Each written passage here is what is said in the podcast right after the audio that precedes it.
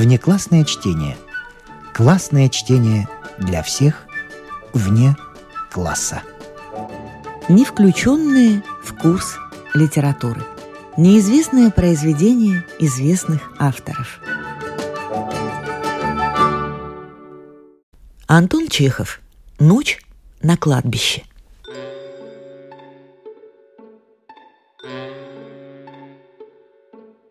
Расскажите, Иван Иванович, что-нибудь страшное.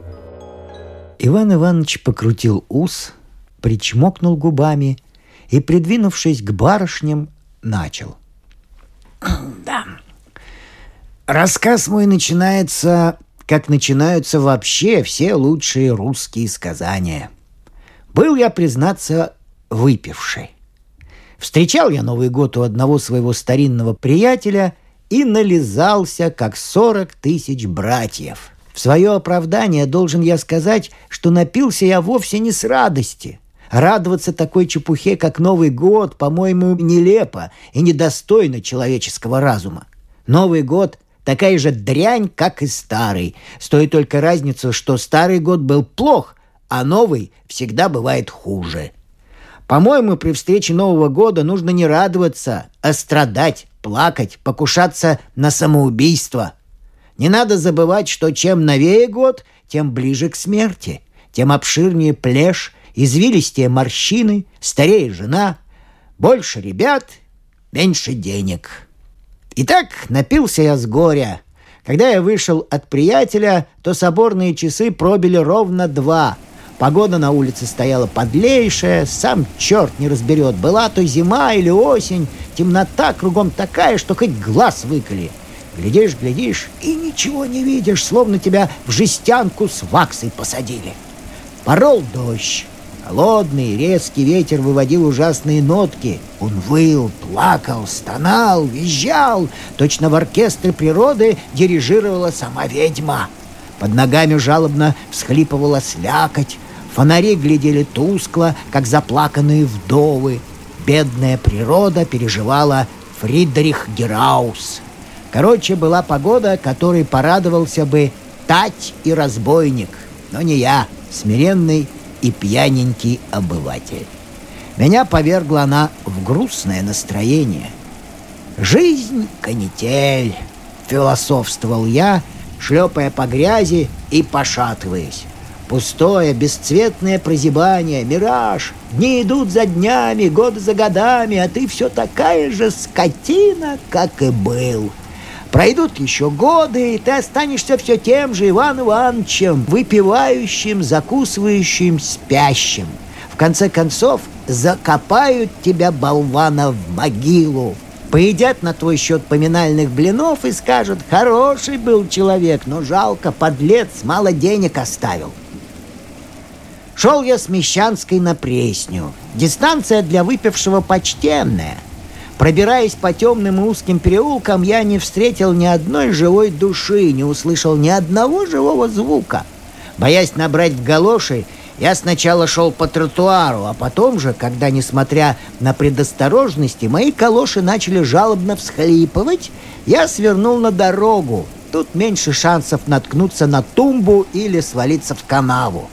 Мой путь был окутан холодной, непроницаемой тьмой. Сначала я встречал по дороге тускло горящие фонари. Потом же, когда я прошел два-три переулка, исчезло и это удобство. Приходилось пробираться ощупью, вглядываясь в потемки и слыша над собой жалобный вой ветра. Я торопился. Душу мою постепенно наполнял неизъяснимый страх – этот страх обратился в ужас, когда я стал замечать, что я заблудился, сбился с пути. «Извозчик!» — закричал я. Ответа не последовало. «Ой, ой!» Тогда я порешил идти прямо, куда глаза глядят, зря в надежде, что рано или поздно я выйду на большую улицу, где есть фонари и извозчики.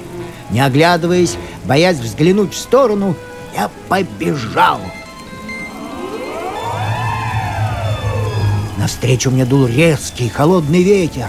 В глазах листал крупный дождь. То я бежал по тротуарам, что по дороге. Как уцелел мой лоб после частых прикосновений к тумбам и фонарным столбам, мне решительно непонятно. Иван Иванович выпил рюмку водки, покрутил другой ус и продолжал. Не помню, как долго я бежал. Помню только, что в конце концов я споткнулся и больно ударился какой-то странный предмет. Видеть я его не мог, а осязавший, я получил впечатление чего-то холодного, мокрого, гладко ошлифованного. Я сел на него, чтобы отдохнуть. Не стану злоупотреблять вашим терпением, а скажу только, что когда немного спустя я зажег спичку, чтобы закурить папиросу, я увидел, что я сижу на могильной плите.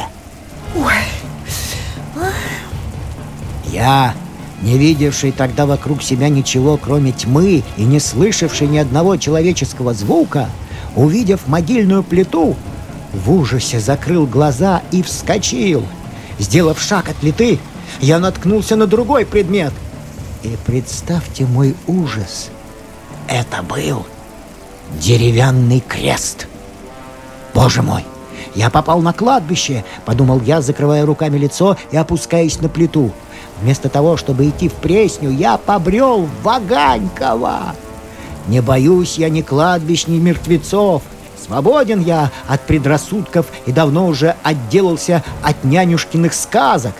Но очутившись среди безмолвных могил темную ночью, о, когда стонал ветер и в голове бродили мысли одна мрачнее другой, я почувствовал, как волосы мои стали дыбом, и по спине разлился внутренний холод.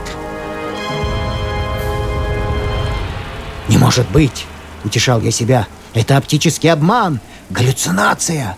Все это кажется мне от того, что в моей голове сидят Маркевин, Депре, Бауэр и Арабажи.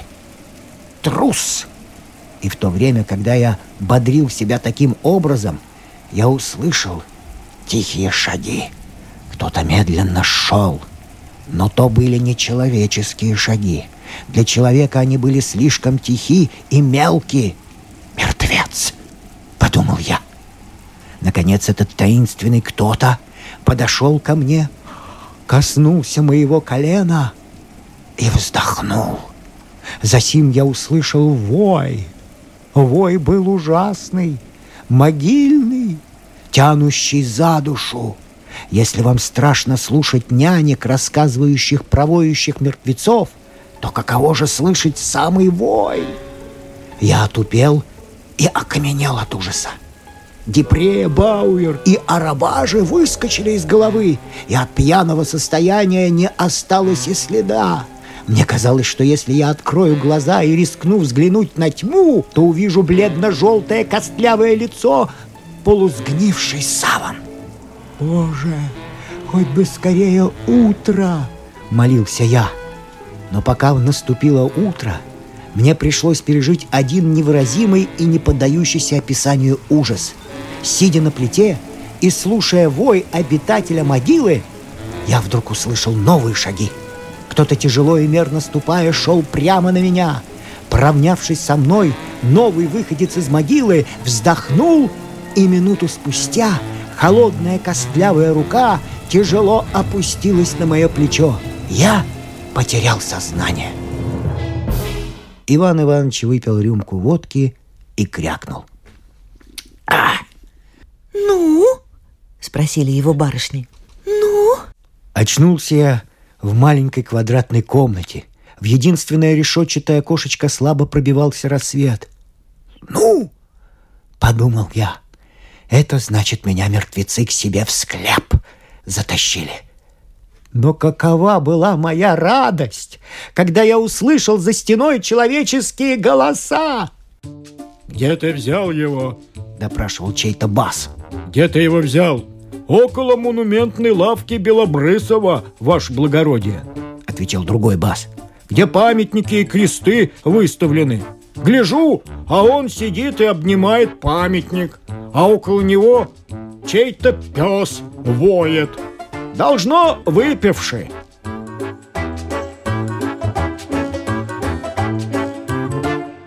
утром, когда я проснулся, меня выпустили.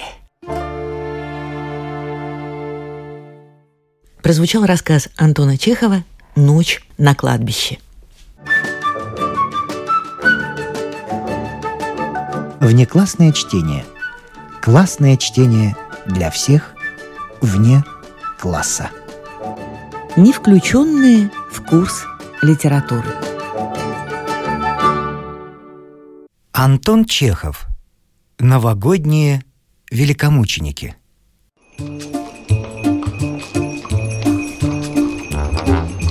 На улицах картина ада в золотой раме. Если бы не праздничное выражение на лицах дворников и городовых, то можно было бы подумать, что к столице подступает неприятель. Взад и вперед с треском и шумом снуют парадные сани и кареты. На тротуарах, высунув языки и тараща глаза, бегут визитеры. Бегут они с таким азартом, что ухвати какого-нибудь бегущего коллежского регистратора за фалду, то в руках осталась бы не одна только фалда, но весь чиновничий бок с печенками и селезенками. Вдруг слышится пронзительный полицейский свист. Что случилось? Дворники отрываются от своих позиций и бегут к свистку. «Разойдитесь! Идите дальше! Нечего вам здесь глядеть! Мертвых людей никогда не видали, что ли? Народ!» У одного из подъездов на тротуаре лежит прилично одетый человек в бобровой шубе и новых резиновых калошах. Возле его мертвецки бледного, свежевыбритого лица валяются разбитые очки. Шуба на груди распахнулась, и собравшаяся толпа видит кусочек фрака и Станислава третьей степени. Грудь медленно и тяжело дышит, глаза закрыты. «Господин! Господин!» — толкает городовой чиновника. «Господин! Не велено тут лежать, ваше благородие!» Но господин ни глаза, ни воздыхания. Повозившись с ним минут пять и не приведя его в чувство, блюстители кладут его на извозчика и везут в приемный покой.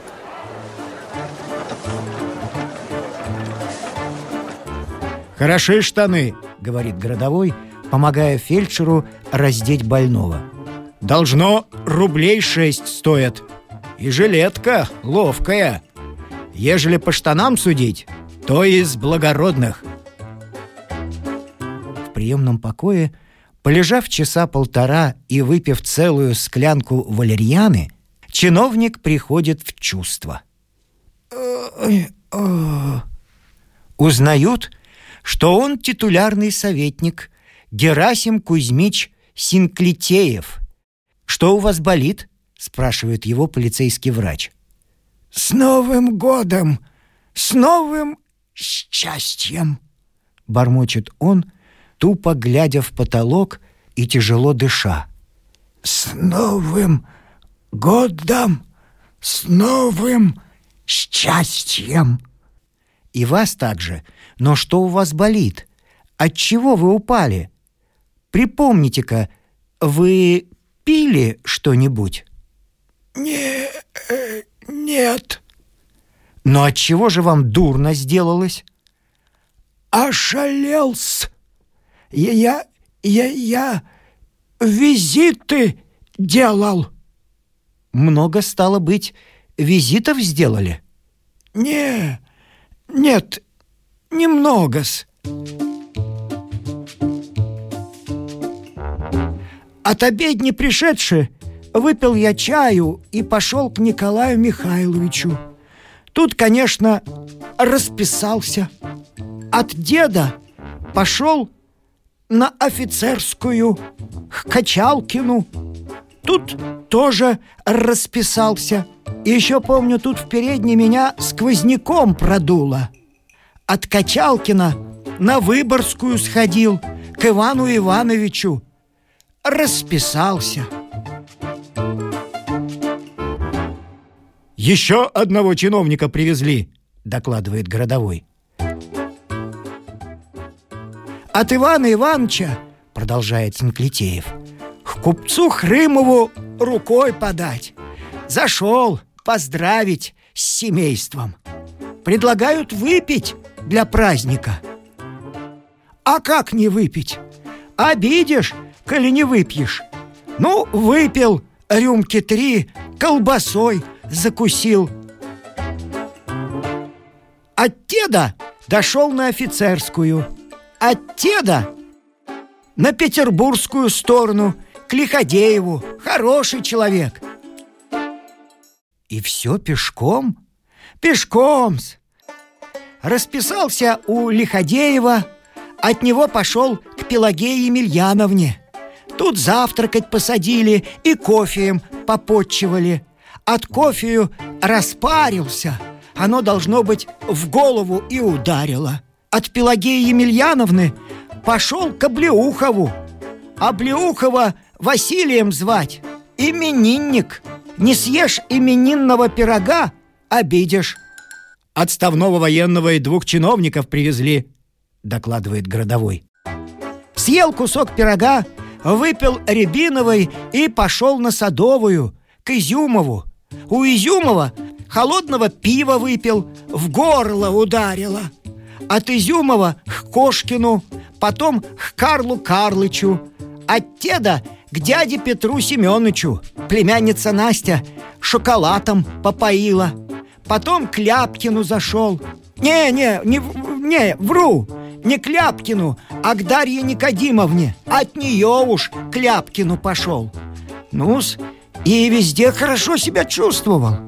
Потом у Иванова, Курдюкова и Шиллера был. У полковника Порошкова был. И там себя хорошо чувствовал. У купца Дунькина был. Пристал ко мне, чтобы я коньяк пил и сосиску с капустой ел. Выпил я рюмки три, пару сосисок съел и тоже ничего. Только уж потом, когда от Рыжова выходил, почувствовал в голове мерцание. Ослабел. Не знаю от чего. Вы утомились. Отдохните немного, и мы вас домой отправим. Нельзя мне домой, стонет Синклитеев. Нужно еще к зятю Кузьме Вавилычу сходить, к экзекутору, к Наталье Егоровне. У многих я еще не был. И не следует ходить. Нельзя. Ну как можно с Новым годом-то не поздравить? Нужно-с. Не сходи к Наталье Егоровне, так жить не захочешь. Уж вы меня отпустите, господин доктор. Не невольте. Синклитеев поднимается и тянется к одежде. Домой, домой езжайте, если хотите, но о визитах вам думать даже нельзя. Ничего-с, Бог поможет, вздыхает Синклитеев. Я потихонечку пойду. Чиновник медленно одевается, кутается в шубу и, пошатываясь, выходит на улицу. «Еще пятерых чиновников привезли», — докладывает городовой. «Куда прикажете положить?»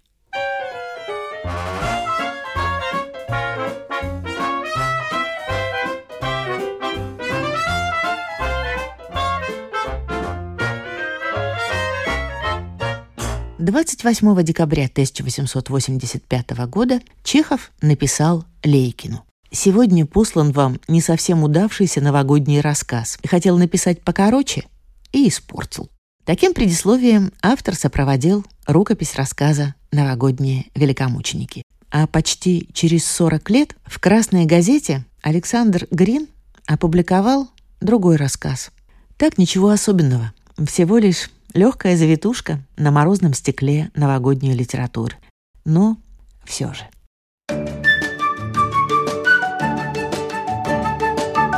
Внеклассное чтение. Неизвестное произведение известных авторов.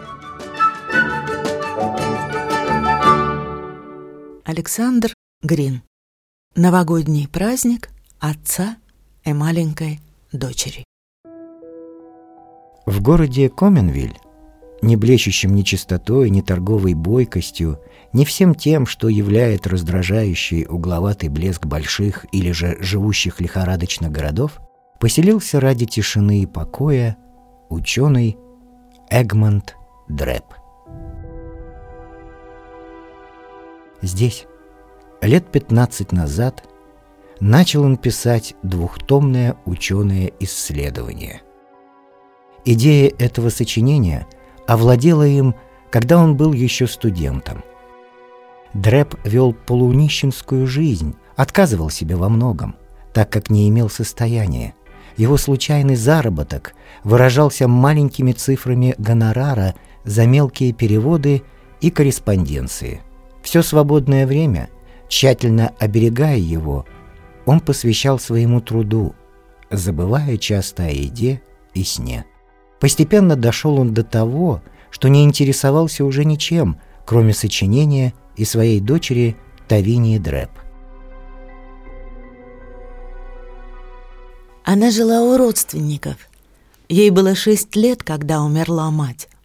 Раз или два в год ее привозила к нему старуха с орлиным носом, смотревшая так, как будто хотела повесить Дрэпа за его нищету и рассеянность, за все те внешние проявления пылающего внутреннего мира, которые видела в образе трубочного пепла и беспорядка, смахивающего на разрушение. Год от года беспорядок в тесной квартире Дрэпа увеличивался, принимал затейливые очертания сна или футуристического рисунка со смешением разнородных предметов в противоестественную коллекцию. Но увеличивалась также и стопа его рукописи, лежащей в среднем отделении небольшого шкафа. Давно уже терпела она соседство всякого хлама скомканные носовые платки, сапожные щетки, книги, битая посуда, какие-то рамки и фотографии и много других вещей, покрытых пылью, валялось на широкой полке среди тетрадей, блокнотов или просто перевязанных бечевкой разнообразных обрывков, на которых в нетерпении разыскать приличную бумагу нервный рассеянный дрэп писал свои внезапные озарения. Года три назад, как бы опомнясь, он сговорился с женой швейцара — она должна была за некоторую плату раз в день производить уборку квартиры. Но раз Дрэп нашел, что порядок, или, вернее, привычное смешение предметов на его письменном столе перешло в уродливую симметрию, благодаря которой он тщетно разыскивал заметки, сделанные на манжетах, прикрытых для неподвижности бронзовым массивным орлом, и, уследив, наконец, потерю в корзине с грязным бельем, круто разошелся с наемницей, хлопнув напослед дверью, в ответ чему выслушал запальчивые сомнения в благополучном состоянии своих умственных способностей. После этого Дрэп боролся с жизнью один. Смеркалось, когда, надев шляпу и пальто, Дрэп заметил, наконец, что долго стоит перед шкафом, усиливаясь вспомнить, что хотел сделать. Ему это удалось, когда он взглянул на телеграмму. «Мой дорогой папа», — значилось там, — «я буду сегодня в восемь. Целую и крепко прижимаюсь к тебе. Тави». Дрэп вспомнил, что собрался на вокзал. Два дня назад была им сунута в шкаф мелкая ассигнация, последние его деньги, на которые рассчитывал он взять извозчика, а также купить чего-либо съестного — но он забыл, куда сунул ее, не кстати задумавшись перед тем о 32 главе. Об этой же главе думал он и теперь, пока текст телеграммы не разорвал привычные чары. Он увидел милое лицо Тави и засмеялся. Теперь все его мысли были о ней. С судорожным нетерпением бросился он искать деньги, погрузив руки во внутренности третьей полки, куда складывал все исписанное. Упругие слои бумаги сопротивлялись ему. Быстро осмотрясь, куда сложить все это, Дрэп выдвинул из-под стола сорную корзину и стал втискивать в нее рукописи, иногда останавливаясь, чтобы пробежать случайно мелькнувшую на обнаженной странице фразу или проверить ход мыслей, возникших годы назад в связи с этим трудом. Когда Грэб начинал думать о своей работе или же просто вспоминал ее, ему казалось, что не было совсем его жизни времени, когда не было бы в его душе или на его столе этой работы. Она родилась, росла, развивалась и жила с ним, как развивается и растет человек. Для него была подобна она радуге, скрытой пока туманом напряженного творчества. Или же видел он ее в образе золотой цепи, связывающей берега бездны. Еще представлял он ее громом и вихрем, сеющим истину. Он и она были одно.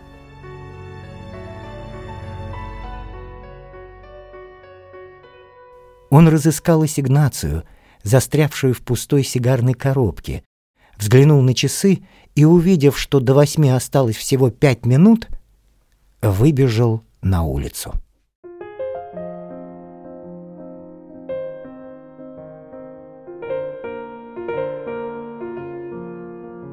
Через несколько минут после этого Тави Дрэп была впущена в квартиру отца мрачным швейцаром. «Он уехал, барышня!» — сказал он, входя вместе с девочкой, синие глаза которой отыскали тень улыбки в бородатом лице. «Он уехал, и, я думаю, отправился встречать вас. А вы, знаете, выросли». «Да, время идет», — согласилась Тави с сознанием, что 14 лет, возраст уже почтенный. На этот раз она приехала одна, как большая, и скромно гордилась этим. Швейцар вышел, девочка вошла в кабинет. «Это конюшня», — сказала она, подбирая в горестном изумлении своем какое-нибудь сильное сравнение тому, что увидела. «Или невыметенный амбар. Как ты одинок, папа, труженик мой!» А завтра ведь Новый год!» Вся трепеща от любви и жалости, она сняла свое хорошенькое шелковое пальто, расстегнула и засучила рукава. Через мгновение захлопали и застучали бесчисленные увесистые тома, решительно сброшенные ею в угол отовсюду, где только находила она их в ненадлежащем месте. Была открыта форточка, свежий воздух прозрачной струей потек в накуренную до темноты, нетопленную сырую комнату – Тави разыскала скатерть, спешно перемыла посуду, наконец затопила камин, набив его туго сорной бумагой, вытащенной из корзины, сором и остатками угля, разысканного на кухне. А затем вскипятила кофе. С ней была ее дорожная провизия, и она разложила ее покрасивее на столе. Так хлопача, улыбалась и напевала она, представляя, как удивится Дрэп, как будет ему приятно и хорошо.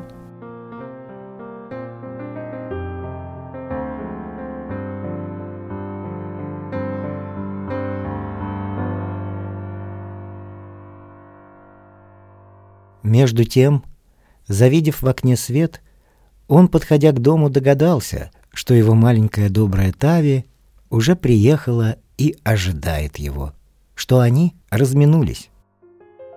Он вошел неслышно. Она почувствовала, что на ее лицо, закрыв сзади глаза, легли большие, сильные, осторожные руки, и, обернувшись, порывисто обняла его, прижимая к себе и теребя, как ребенка. «Папа, ты, детка мой, измучилась без тебя!» Кричала она, пока он гладил и целовал дочь, жадно всматриваясь в это хорошенькое нервное личико, сияющее ему со всей радостью встречи. «Боже мой! Боже мой!» — сказал он, садясь и снова обнимая ее. «Полгода я не видел тебя. Хорошо ли ты ехала?» Прекрасно. Почему это? Прежде всего, меня отпустили одну, поэтому я могла наслаждаться жизнью без воркотни старой Цицилии. Но представь, мне все-таки пришлось принять массу услуг от посторонних людей. Ну, слушай, ты ничего не видишь? Что же? Сказал, смеясь Дрэп. Ну, вижу тебя. А еще? Что такое? Глупый, рассеянный ученый-дикарь. Да посмотри же внимательнее. Теперь он увидел. Стол был опрятно накрыт чистой скатертью с расставленными на нем приборами. Над кофейником вился пар. Хлеб, фрукты, сыр и куски стремительно нарезанного паштета являли картину, совершенно не похожую на его обычную манеру есть, расхаживая или стоя с книгой перед глазами. Пол был выметен, и мебель расставлена поуютнее. В камине пылало его случайное топливо. Понимаешь, надо было торопиться, поэтому все вышло как яичница. Но завтра я возьму все в руки, и все будет блестеть. Тронутый Дрэп нежно посмотрел на нее, затем взял ее перепачканные руки и похлопал ими одна о другую. «Ну, будем теперь выколачивать пыль из тебя. Где же ты взяла дров?»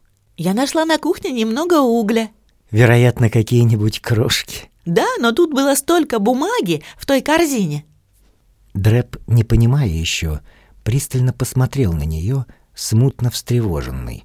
«В какой корзине ты говоришь? Под столом?» Ну даже! Ужас тут был хламу, но горит он неважно. Тогда он вспомнил понял. Он стал разом сидеть, и ему показалось, что наступил внезапный мрак. Не сознавая, что делает, он протянул руку к электрической лампе и повернул выключатель. Это спасло девочку от некоего момента в выражении лица Дрепа. Выражение, которого она уже не могла бы забыть. Мрак хватил его по лицу и вырвал сердце. Несколько мгновений казалось ему, что он неудержимо летит к стене, разбиваясь о ее камень бесконечным ударом. «Но папа!» — сказала удивленная девочка, возвращая своей бестрепетной рукой яркое освещение. «Неужели ты такой любитель потемок? И где ты так припылил волосы?» Если Дрэп в эти мгновения не помешался, то лишь благодаря счастливому свежему голосу, рассекшему его состояние нежной чертой. Он посмотрел на Тави. Прижав сложенные руки к щеке, она воззрилась на него с улыбкой и трогательной заботой. Ее светлый внутренний мир был защищен любовью. «Хорошо ли тебе, папа?» — сказала она. «Я торопилась к твоему приходу, чтобы ты отдохнул. Но от чего ты плачешь? Не плачь. Мне горько». Дрэп еще пыхтел, разбиваясь и корчась в муках неслышного стона. Но сила потрясения перевела в его душу с яркостью дня все краткое удовольствие ребенка видеть его в чистоте и тепле. И он нашел силу заговорить. «Да», — сказал он, отнимая от лица руки, — «я больше не пролью слез. Это смешно, что есть движение сердца, за которое стоит, может быть, заплатить целой жизнью. Я только теперь понял это. Работая, а мне понадобится еще лет пять, я буду вспоминать твое сердце и заботливые твои ручки. Довольно об этом. Ну вот, мы и дома.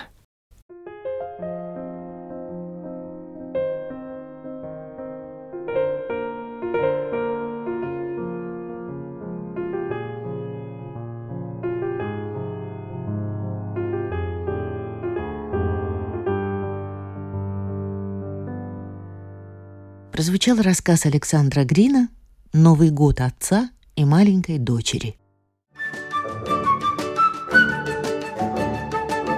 Внеклассное чтение. Классное чтение для всех вне класса.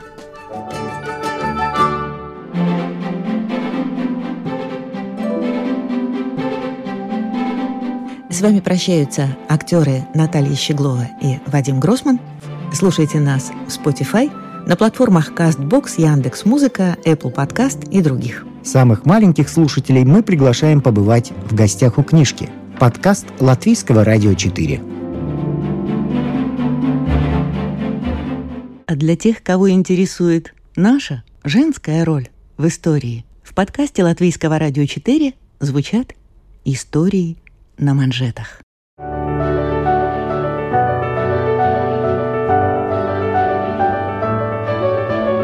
О знаменитых дамах своего да и нашего времени, о тех, чья жизнь стала отражением эпохи, об участницах или свидетельницах поворотных моментов в истории человечества, истории на манжетах.